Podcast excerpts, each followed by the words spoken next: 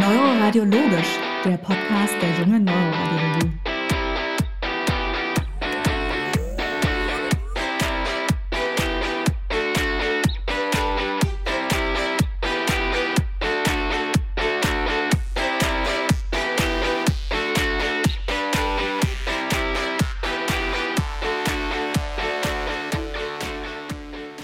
Herzlich willkommen zu Neuroradiologisch, dem Podcast der jungen Neuroradiologie. Wir dürfen euch zu einer neuen Folge begrüßen. Mit dabei ist wieder Katharina. Hallo Katharina. Hallo Roland. Unser heutiger Gast ist Viktoria Hellstern, die leitende Oberärztin der interventionellen Neuroradiologie des Klinikums Stuttgarts. Hallo Viktoria, schön, dass du heute die Zeit für uns gefunden hast. Hallo Roland, hallo Katharina, vielen Dank für die Einladung. Sehr gerne. Und wir wollen heute weiter mit dem Thema Blutungen äh, vorangehen. Und zwar haben wir damals schon viele, viele Möglichkeiten der Blutung aufgezählt. Und heute wollen wir näher auf die arteriovenösen Malformationen oder kurz AVMs eingehen. Und ja, Katharina, ganz kurz, was sind denn überhaupt AVMs? Ja, man kann sich das ganz einfach vorstellen. Erst einmal als ein Knäuel aus gewundenen, dünnwandigen Gefäßen, die auf einem Haufen sich ineinander verschlingen. So als ganz basic äh, Vorstellung. Also meistens ist es so wie ein Keil konfiguriert. Der breitere Teil von dem äh, Keil liegt dabei meistens dem Kortex an und das Ganze hat natürlich zuführende Gefäße, die arteriell sind. Dann im Zentrum ein Nidus oder so ein Nest und dann gibt's abführende Gefäße, die natürlich venös sind und die dann in ähm, normale Hirnvenen trainieren. Ein Kapillarbett haben äh, AVMs typischerweise nicht und die liegen in der Regel pial. Was kann man noch sagen? Die meisten von denen findet man supratentoriell, so 85 Prozent. Der Rest liegt infratentoriell, das ist also seltener. Ähm, gegebenenfalls können innerhalb von diesem Gefäßknäuel auch Aneurysmen auftreten, entweder von den zuführenden Arterien oder in dem Nidus selber. Manchmal gibt es Thrombosen in den abführenden Venen. Das kann dann zur Druckerhöhung innerhalb der AVM führen und das kann dann zu Problemen führen. Die können, wie du schon gesagt hast, einbluten. Äh, die können zum Teil verkalken und drumherum kann es zu Ablagerungen von Blutabbauprodukten kommen. Die nennt man dann äh, Siderosen. Ja, Roland, wie häufig sind die denn? Ja, diese sind gar nicht so häufig. Vorab handelt es sich um angeborene Veränderungen und es liegt eine Prävalenz von ca. 10 bis 18 pro 100.000 Einwohner vor. Und das Manifestationsalter liegt zwischen 20 und 40 Jahren. Und was natürlich vor allen Dingen für uns später auch für die Therapie wichtig ist, es besteht ein jährliches Blutungsrisiko von ca. 3%. Hier besteht jedoch eine relativ große Variabilität und je nach Ausprägung oder Graduierung der AVM kann diese sogar bis zu 33% betragen. Wie schaut es mit der Klinik aus? Ja, ohne Blutung kann das Kopfschmerzen machen, das kann Krampfanfälle auslösen, wie ja ungefähr alles, was im Gehirn liegt, aber eigentlich nicht zum Gehirn gehört. Das kann je nach Lage Ohrgeräusche machen. Ähm, manchmal Stilphänomene, dass dann fokal zu wenig Blut ankommt und dann hätte man so ähnliche Probleme wie äh, bei einer Ischämie. Oder man kann auch manchmal einfach gar nichts davon merken und äh, eventuell wird es dann mal zufällig entdeckt, wenn ein Bild vom Kopf aus einem anderen Grund gemacht wird. Wenn die natürlich bluten, dann hat man ähm, Hirndruckzeichen, weil das dann die Blutung raumfordernd wirkt. Man kann fokale neurologische Defizite bekommen, je nach Lage der AVM, Vigilanzminderung und alle möglichen anderen Symptome, die wir bei den Blutungen schon erwähnt haben. Okay, wir stellen uns wieder einen Standardpatienten vor, der uns in der ZNA vorgestellt wird mit unklarer Bewusstseinsantrübung oder Bewusstlosigkeit und wir fertigen primär eine CT an. Was haben wir denn da zu erwarten, Victoria?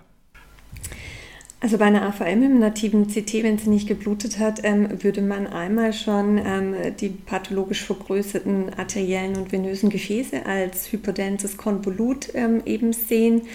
Ähm, natürlich eben auch einfach, wie schon gesagt, diese dilatierten und äh, deutlich prominenten ähm, Venen, aber auch natürlich die Arterien, die deutlich vergrößert sind bei den AVMs also den arteriellen Fiedern. Ähm, wir können Kalzifikationen im Nidus oder auch ähm, in den Venen ähm, sehen. Nach einer Blutung natürlicherweise sehen wir natürlich ähm, eben die große Blutung meistens. Kommt immer ein bisschen drauf an, wo die gelegen ist.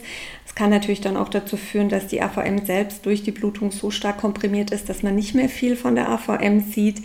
Ähm, und dann sollte man dann natürlich immer eine kontrastmittelgestützte CTA machen, um das dann alles nochmal zu verifizieren. Da würde man dann halt auch wieder die Kontrastierung eben dieser pathologischen Gefäße sehen, was ganz klassisch eben ist.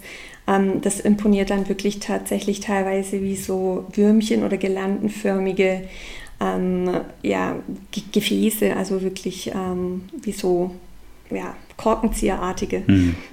Gefäße, die eben auf dem Gehirn aufgelagert sind. Okay, das heißt also, wir machen auf jeden Fall eine äh, CT-Angiografie mit. Ja. ja, das auf alle Fälle. Ja. Und jetzt haben wir im CT den Verdacht gestellt, dass ein AVM vorliegt. Wie wäre dann der weitere Workflow in Bezug auf Diagnostik? Gehen wir noch weiter voran oder gehen wir uns damit zufrieden oder wie wollen wir das weiter differenzieren? Das ähm, würde ich davon ganz klar abhängig machen, ob eine Blutung vorliegt oder ja. nicht. Wenn eine Blutung vorliegt, da muss man natürlich schauen, ist die raumfordernd, ähm, wie geht es dem Patient klinisch. Da muss man natürlich sehen, das sind oft junge Patienten, die natürlich keine Hirnatrophie haben. Das heißt, die haben einfach wenig Platz im Kopf. Da ist so eine Blutung dann oft gleich so raumfordernd, dass man entweder das Hämatom not notfallmäßig entlasten muss oder eben auch ähm, eben eine Hemikraniotomie machen muss, das heißt eben den Knochendeckel wegnehmen muss. Und ähm, wenn das eben vorliegt, dass wirklich Hirndruckzeichen so massiv da sind, dann ist das sicherlich das ähm, Wichtigste, einfach, dass man den Druck vom Gehirn nimmt. Hm.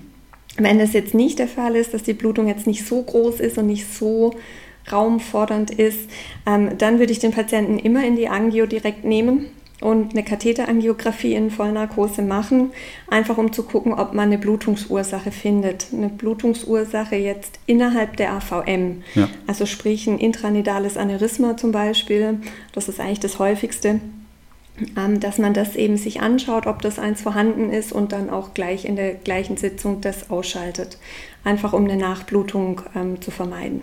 Mhm. Und wie ist das, wenn ich jetzt einen jungen Patienten habe, der Kopfschmerzen hat, den ins MRT lege und da so einen Knäuel sehe? Was muss ich denn dann für Sequenzen machen? Gibt es da irgendwelche Empfehlungen? Kann ich irgendwie rausfinden, ob das in der Vergangenheit vielleicht schon mal geblutet hat oder wie gehe ich da vor? Also bei so, so einem Fall hat man natürlich Zeit, das heißt, da kann man eine schöne MRT-Diagnostik machen, wie du schon gesagt hast. Man kann eine normale T2-Sequenz machen, um einmal zu gucken, ob ein Parenchymödem vorliegt, um die AVM drumherum. Das ist immer so ein Zeichen, dass sich da was tut. Wenn, wenn da ein Ödem ist, dann ist das immer so ein bisschen Warnsignal. Ähm, man kann natürlich eine Gefäßdarstellung einmal machen, eine kontrastmittelgestützte MRA. Ich würde auch immer eine MP-Rage mitmachen. Das ist auch immer noch ganz gut, um die AVM zu beurteilen. Da kann man auch schon mal intranidale Aneurysmen so ein bisschen sehen. Eine SWI ist ähm, also eine T2-Stern oder eine SWI für die Blutungsresiduen. Das ist immer noch auch eine schöne Sache. Da kann man dann noch mal sehen, ob irgendwie alte Blutabbauprodukte vorhanden sind oder ob da halt schon mal irgendwas abgelaufen ist. Das würde ich auf alle Fälle machen. Ähm, es gibt neue Ansätze, die so in die Richtung Vessel Wall Imaging bei symptomatischen AVMs gehen, also symptomatisch im Sinne von Kopfschmerzen mhm. oder eben Krampfanfall. Und man hat da tatsächlich gefunden, dass das Vessel Wall Imaging so ein bisschen analog ähm, zu den Aneurysmen, wo man ja auch versucht, so die Aneurysma-Ruptur ein bisschen vorauszusagen, dass das tatsächlich so ein bisschen zu über übertragbar zu sein scheint, auch auf die AVMs. Dass wenn man eben eine AVM hat und im MRT man einmal ein T2-hyperidentes Ödem sieht und eben im Vessel Wall Imaging eine Anreicherung, dass das mögliche Prädiktoren für eine drohende AVM-Ruptur tatsächlich sein können. Mhm. Ähm, und wenn man sowas sieht, dann würde man natürlich den Patienten ähm, eben dringend ähm, eine Katheterangiographie ähm, anraten und auch dann entsprechend äh, zeitnah behandeln. Wenn man das jetzt alles nicht sieht, dann kann man das natürlich in Ruhe mit dem Patienten besprechen. Nichtsdestotrotz würde ich trotz allem bei allen AVM-Patienten eine Katheterangiographie machen, einfach nur um die Therapie wirklich möglichst adäquat planen zu können. Hm. Weil letzten Endes die, die Angio einem nochmal ähm, hämodynamisch und auch ähm, einfach so von der Präzision her viel genauer nochmal was zur Architektur der AVM sagen kann. Gibt es verschiedene Kompartimente? Gibt es, wie gesagt, intranidale Aneurysmen und so weiter? Das sind alles Fragen, ähm, die eben die Angio am besten beurteilen kann. Du hast jetzt gerade das Vessel Wall Imaging angesprochen. Ähm, mhm. Ist denn die Wandstruktur oder der Aufbau der intranidalen Aneurysmata unterschiedlich zu den peripheren Aneurysmata? Weiß man da irgendwas von mikroskopischen Untersuchungen? Ähm, also das wüsste ich jetzt nicht, könnte ich jetzt so nicht ähm, sagen. Was beim Vessel Wall Imaging interessant war, war, dass es in, vor allem die Venen waren, die mhm. angereichert haben. Okay. Und dass es dann eigentlich eine venöse ähm, Stauung war, die letzten Endes zur Ruptur dann bei diesen äh, symptomatischen AVMs ähm, geführt hat. Okay. So ein bisschen ja. Und wie dringend muss ich die Angiografie dann oder wie schnell muss die Angiografie dann durchgeführt werden? Also stellen wir uns vor, man ist es vielleicht in der Praxis und sieht das als Zufallsbefund. Mhm. Äh, schicke ich den Patienten gleich in die Notaufnahme oder kann er sich einen Termin geben lassen? Wie ist da der Ablauf? Also bei Ödem und Wrestlewall ähm, positiv würde ich ihn tatsächlich ähm, wirklich ab zeitnah in die Klinik schicken. Also vielleicht tatsächlich am nächsten Tag oder so. Wenn man jetzt kein Ödem hat und in der Regel, also ganz die normal periphere Bildgebung ähm, in den Praxen macht in der Regel auch kein Wall Imaging. Ähm, wenn man da eben zufällig eine AVM beim bei der Kopfschmerzabklärung finde, dann würde ich äh, jetzt denen einfach sagen, er soll sich einen Termin in der Klinik zum Beratungsgespräch und zur DSA machen. Das kriegt man ja in der Regel, also, also bei uns kriegt man es in der Regel binnen einer Woche. Gut. ähm, ja, aber ich denke auch, das ist in anderen Kliniken so, so ein guter Zeitraum zu sagen, eine Woche bis zwei Wochen zur weiteren Abklärung, wenn es absoluter Zufallsbefund ist. Okay. Jetzt haben wir unsere ganze Diagnostik abgearbeitet und ähm, jetzt müssen wir da irgendwo hingehen, dass wir die AVMs auch irgendwie einordnen. Die kann man ja letztendlich auch klassifizieren. Ähm, welche Klassifikation ist denn da so die gängigste und auf was richtet sie sich denn überhaupt aus? Also die absolut gängigste Klassifikation ist die Spätzler-Martin-Klassifikation. Ähm, dazu muss man wissen, dass die Spätzler-Martin-Klassifikation eigentlich eine chirurgische Klassifikation ähm, der AVMs ist. Ähm, die berücksichtigt drei Faktoren. Die berücksichtigt einmal die Größe der AVM, also den Nidus-Durchmesser. Das ist äh, aufgeteilt in ein Punktesystem. Ähm, dann berücksichtigt es einmal die venöse Drainage. Das wird unterteilt nach äh, eben der oberflächlichen und der tiefen Drainage, weil das natürlich für die Chirurgen ähm, entscheidend ist, ob die jetzt irgendwie ähm, tiefe Venen haben, die trainieren und die sie dann mitresizieren müssen. Und dann ähm, der dritte Punkt ist natürlich dann auch ähm, die Lage der AVM, also liegt sie in einem sogenannten eloquenten Areal im Gehirn, sprich also im Bereich der Motorik oder der Sprachzentren ähm, oder eben in einem nicht eloquenten Bereich. Ein nicht eloquenter Bereich wäre zum Beispiel der rechte Frontallappen. Hm. Ähm, in Abhängigkeit halt eben davon, wie funktionell wichtig eben das entsprechende Areal ähm, für den Patienten ist. Eine Frontallappen-AVM kann man natürlich großzügiger und etwas aggressiver operieren als jetzt eine AVM, die mitten in der Zentralregion liegt, wo der Patient dann eben unter Umständen hinterher mit einer Hemiparese eben rausgeht. Wie gesagt, ähm, es handelt sich um eine chirurgische Klassifikation die letzten Endes dazu dient, eben vorherzusagen, mit welcher Wahrscheinlichkeit der Patient nach der Operation eine neurologische Verschlechterung haben wird. Und ähm, die geht eben von Spätzler-Martin 1, also eine kleine AVM, oberflächlich gelegen, nicht eloquent, wo man einfach sagt, die kann man problemlos resizieren, da gibt es kein Risiko einer neurologischen Verschlechterung, bis dann eben zu Spätzler-Martin 5, das sind dann eben die großen AVMs mit eloquenter Lage und tiefer Drainage. Und da sprechen wir halt dann wirklich von ein Drittel neurologischer Verschlechterung ähm, durch die OP. Mhm. Genau. Ist es denn dann das bei uns eins zu eins übertragbar? Also wenn äh, wir das machen, ich meine Größe bestimmen, eloquentes Areal, Drainage, das sehen wir ja auf den Bildern. Mhm. Aber äh, ist die Aussage denn dann für uns die gleiche wie für die Chirurgen? Ähm, letzten Endes kann man das nicht eins zu eins übertragen, weil der endovaskuläre Zugangsweg ist natürlich ein anderer als für die Chirurgen. Ähm, endovaskulär verwendet man das Spätzler-Martin eben, weil es einfach simpel ist und man so ein bisschen ein Gefühl dafür bekommt, wie komplex ist die AVM, ja. wie groß ist sie. Ähm, aber letzten Endes sagt es nichts eins zu eins über das endovaskuläre Embolisationsrisiko aus. Also die, die transarteriellen Embolisationen haben ähm, so, so durchschnittlichen Embolisationsrisiko von vielleicht 8 Prozent. Ähm, von daher, also das, das kann man tatsächlich nicht eins zu eins übertragen. Was es vielleicht aussagt, ähm, ist noch einfach, ähm, inwieweit die Embolisationssitzung eben kurativ, einfach präoperativ additiv eben ist als, als praktisch vorbereitende Maßnahme, um Schand oder Größe zu reduzieren. Ja. Jetzt hast du ja schon die Therapie anklingen lassen. Es gibt verschiedene Möglichkeiten, wie du gerade schon erwähnt hast, die chirurgische Therapie, dann die Strahlentherapie und natürlich die endovaskuläre Therapie. Auf die wollen wir jetzt heute natürlich den Fokus hier bei uns legen. Und wie sieht es denn da letztendlich mit der Indikationsstellung aus? Ich denke, bei einer akuten Blutung ist das Ganze relativ klar. Aber wie gehen wir denn vor oder wie schätzen wir das Ganze denn ein bei einem Patienten, wie vorhin erwähnt, der in einer Praxis war und eine inzidentelle AVM nachgewiesen bekommen hat? Wie schaut es denn da aus? Wann sollte was versorgt werden? Ja, bei den inzidentellen AVMs ist es natürlich noch ähm, ein bisschen schwieriger zu entscheiden, ähm, ob man die eben behandelt oder ob man die einfach nur äh, konservativ weiter verfolgt. Dazu gibt es auch momentan noch keine wirklich großen ähm, Studien dazu. Ähm, es laufen einzelne Studien, zum Beispiel die Topaz-Studie, ähm, die eben genau das untersucht, äh, die die Patienten über einen Zehn-Jahres-Zeitraum verfolgen möchte. Die ist gerade so ungefähr halb durch.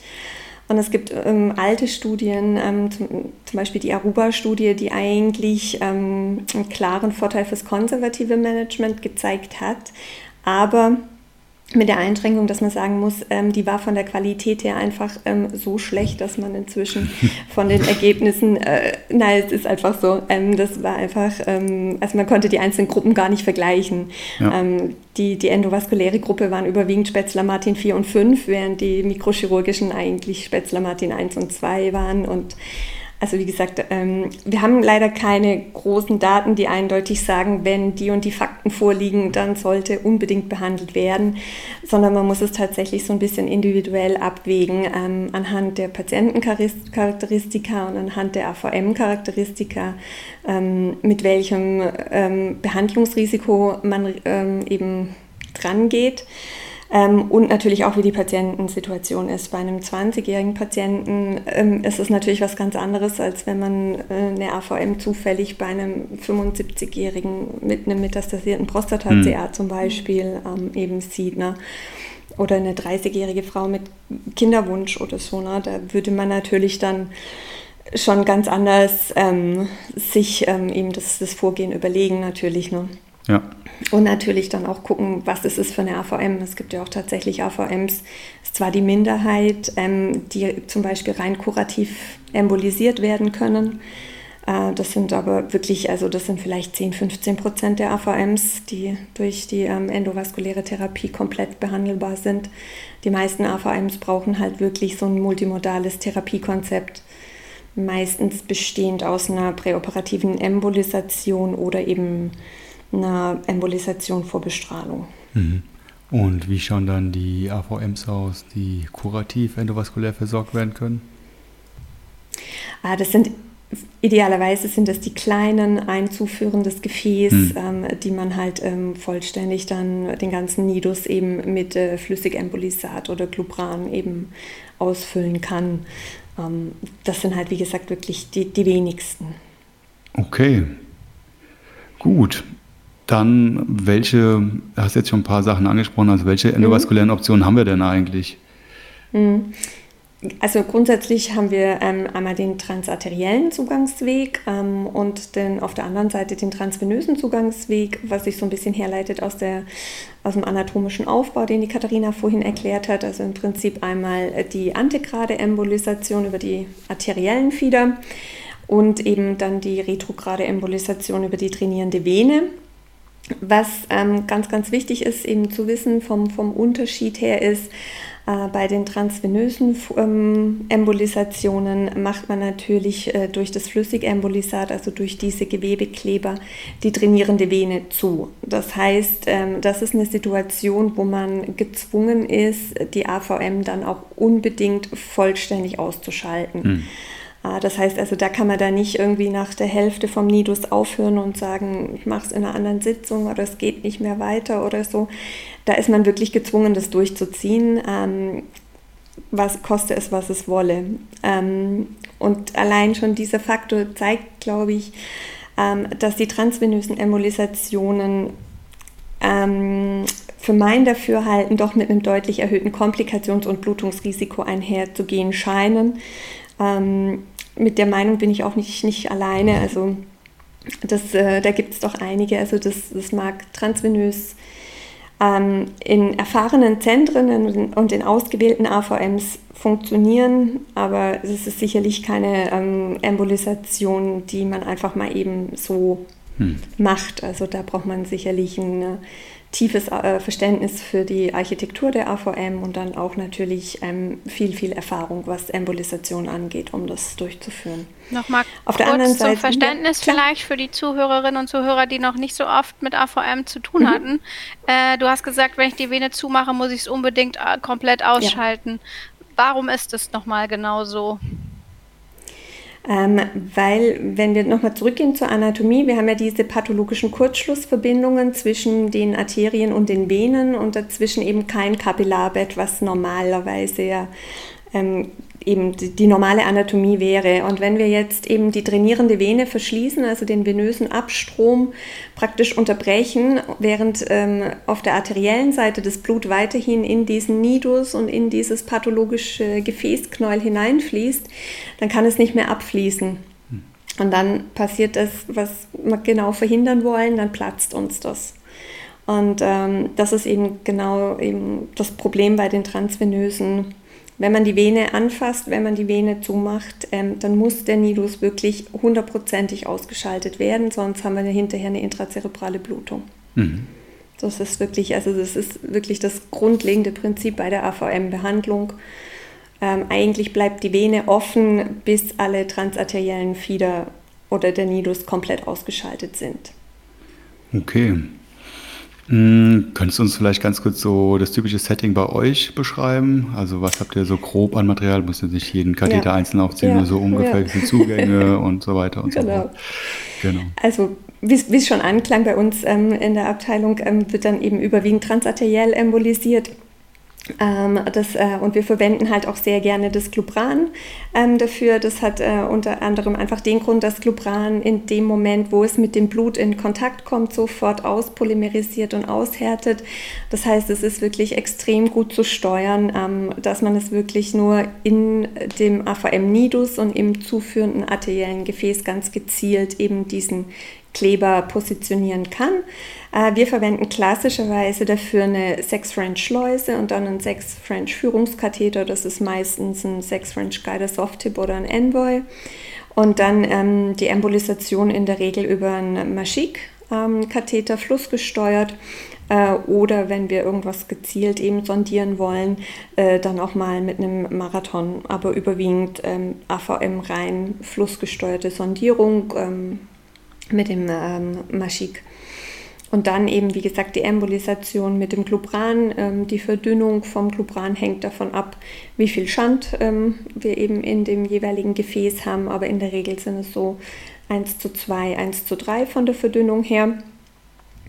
Was wir noch ähm, eben oft machen, ist, ähm, wenn wir sogenannte Makrofisteln ähm, oder eben auch High-Flow-Shunts haben, das heißt, dass wir ein richtig großes ähm, Shuntvolumen auf einem arteriellen Fieder eben haben, ähm, dass wir die Embolisation in einer Adenosin-induzierten Asystolie durchführen.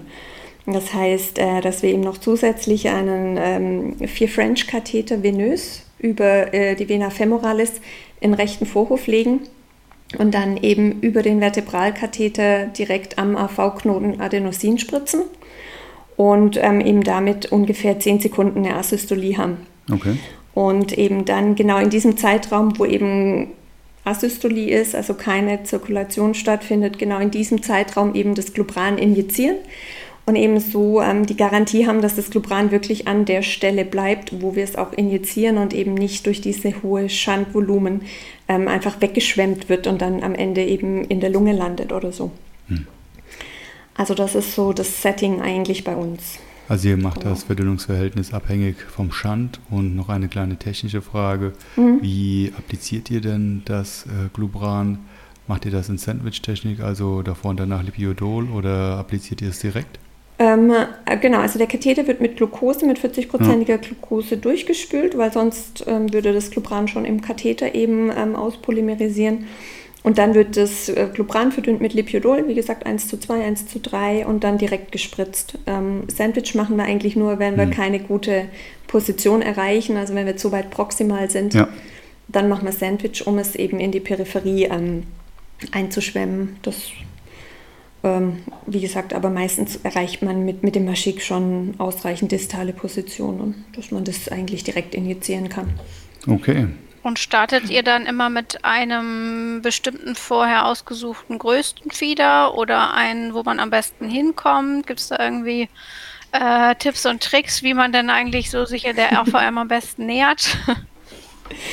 Ähm, ja, es hängt natürlich immer so ein kleines bisschen von der AVM und vom, vom Plan ab. Ähm, wenn wir jetzt zum Beispiel sagen, wir haben so eine mittelgroße AVM und der Plan wäre zum Beispiel irgendwie zwei Embolisationssitzungen und dann eben Resektion zum Beispiel, ähm, dann würde man tatsächlich ähm, in der ersten Sitzung versuchen, so ein, zwei große Fieder ähm, zu verschließen und äh, dann eben in der zweiten Sitzung unmittelbar am Tag vor der Operation ähm, idealerweise alle anderen Fieder ähm, das sind dann auch relativ proximale Embolisationen. Wenn man eben weiß, der wird am nächsten Tag resiziert, dann muss man jetzt nicht unbedingt eine perfekte Niduspenetration haben, sondern dann ähm, reicht es auch, wenn man eigentlich relativ proximal die Arterien eben verschließt.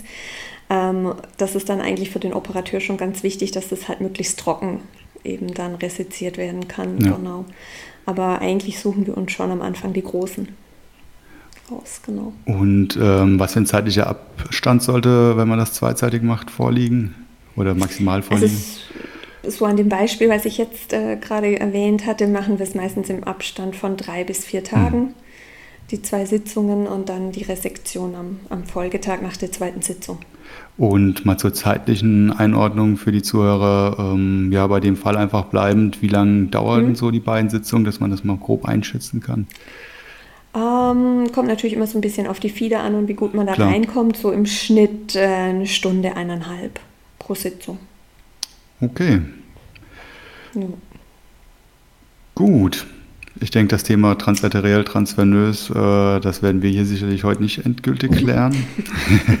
da laufen ja auch einige oder zumindest eine größere prospektive Studie, ja. die Tatam-Studie, die ist, glaube ich, dieses genau. oder nächstes Jahr äh, die Datenakquise ja. zu Ende. Mal schauen, was da rauskommt, weil man muss genau. ja tatsächlich, wie du auch gesagt hast, die, mm, die Datenlage ist doch sehr abteilungsabhängig. Äh, letztendlich, äh, wo was erhoben wurde, wie gut die Ergebnisse dann doch sind.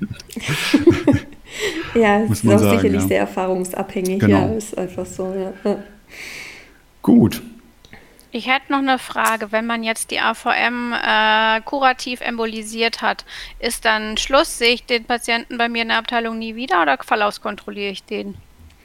Unbedingt verlaufskontrollieren, auch wenn man, gerade wenn man es nur endovaskulär behandelt hat, in Anführungsstrichen. Ähm, auf alle Fälle nochmal nachkontrollieren. Wir kontrollieren die in der Regel nach drei Monaten das erste Mal nach, um zu gucken, ob sich wieder irgendwie doch ein Rest Rehschand gebildet hat. Ähm, und dann nach zwölf Monaten kontrollieren wir die nochmal mit einer DSA. Nach drei das Monaten auf alle auch. Fälle. Also, drei und zwölf. Genau, also direkt mit der DSA, also genau. gar keine andere Modalität vorher mehr, nein. oder? Genau. Nein, nein, nein. Da geht es einfach wirklich darum zu sehen, gibt es irgendwelche frühen Venen und da hat man nur mit der ja. Angio eine Chance. Und nach den zwölf Monaten erweitert ihr dann den Zeitraum oder von was macht ihr das dann ähm, abhängig? Kommt so ein bisschen drauf an. Also wenn es nach zwölf Monaten wirklich immer noch komplett weg ist, dann kontrollieren wir die eigentlich nur noch mit MRT so alle zwei, drei Jahre nach. Okay. Ja. Und wenn jetzt ein Rezidiv käme, kann man das dann nochmal endovaskulär nachbehandeln oder muss man eins der anderen Verfahren dazu nehmen? Nö, man kann das natürlich dann nochmal zum Beispiel versuchen, einfach transarteriell komplett das nochmal auszuschalten. Kommt natürlich auch ein bisschen drauf an, in welcher Lokalisation und ähm, wie gut man drankommt. Aber ähm, wenn das angiografisch ähm, möglich ist, kann man das durchaus nochmal probieren. Direkt mit, ja. mit Embolisation. Ja. Super. Victoria, das fragen wir eigentlich fast jeden mittlerweile. Ähm, wenn wir uns in fünf Jahren nochmal treffen würden, was würdest du denn da erwarten, was so in der Zukunft alles passiert? Was wird sich geändert haben zum heutigen Stand oder was mhm. ist unmittelbar äh, an Änderungen absehbar? Gibt es da was? Ja, also Oh, schwierig. also es gibt natürlich ganz, ganz viel ähm, AVM-Forschung, ähm, was einerseits so ein bisschen in die Richtung geht, ähm, können wir irgendwie natürlich die AVM-Rupturen voraussagen, beziehungsweise gibt es auch eine Möglichkeit, zum Beispiel medikamentös eine AVM-Ruptur ähm, zu vermeiden. Äh, da gibt es gerade zum Beispiel auch erste Ansätze, auch wieder so ein bisschen analog zur Aneurysma-Ruptur, ähm, wo man ja davon ausgeht, dass, wie gesagt, so eine Inflammation eben zugrunde liegt. Ähm, Ob es da irgendwie einen Benefit gibt, zum Beispiel von Zyklooxygenase 2b-Hämmern oder auch schlicht und ergreifend ASS 100. Ja. Ob es da irgendwie einen möglichen Benefit gibt. Ähm, das ist, glaube ich, so die eine Schiene, wo viel Forschung ist mit den AVMs und das andere ist natürlich die ähm, Antiangiogenese. Da ist natürlich auch noch ganz viel ähm, eben was da gerade sich tut. Also da hat man jetzt schon ähm, zwei große ähm, Pathways eben identifiziert, die eben für diese Angiogenese verantwortlich sind. Das eine ist der Karas ähm, und das andere sind diese, die, die VEGF-Inhibitoren, da gibt es ja schon das Avastin zum Beispiel, mhm. das ja schon mal bei den Glioblastomen versucht wurde. Mhm.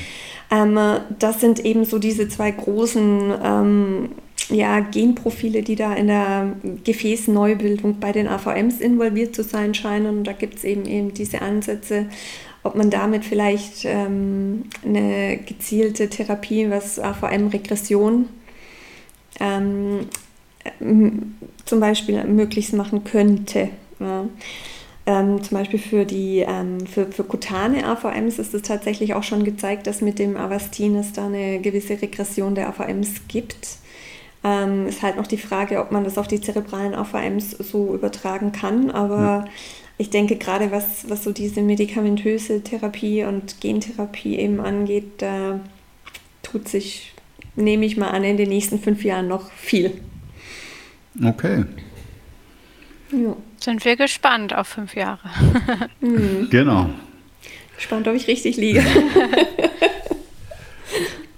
Dann würde ich sagen, haben wir das ja. Thema HVM kurz und knackig ausführlich besprochen. Victoria, vielen, vielen, vielen Dank, dass du dir die Zeit genommen hast. Von mir auch. Sehr gerne. Wie immer packen wir die Studien auch wieder in die Show Notes und natürlich könnt ihr uns Fragen, Anregungen oder Wünsche per Mail zukommen lassen an junge-neuroradiologie.dgnr.org. Dann freuen wir uns wie immer über äh, Sterne und äh, Follower auf den verschiedenen Podcast-Plattformen. Genau. Und dann wünsche ich allen noch einen schönen Abend. Viktoria, vielen Dank und hoffentlich. Sehr gerne. Dann bis bald. Bis bald. Genau. Tschüss, bis bald. Tschüss.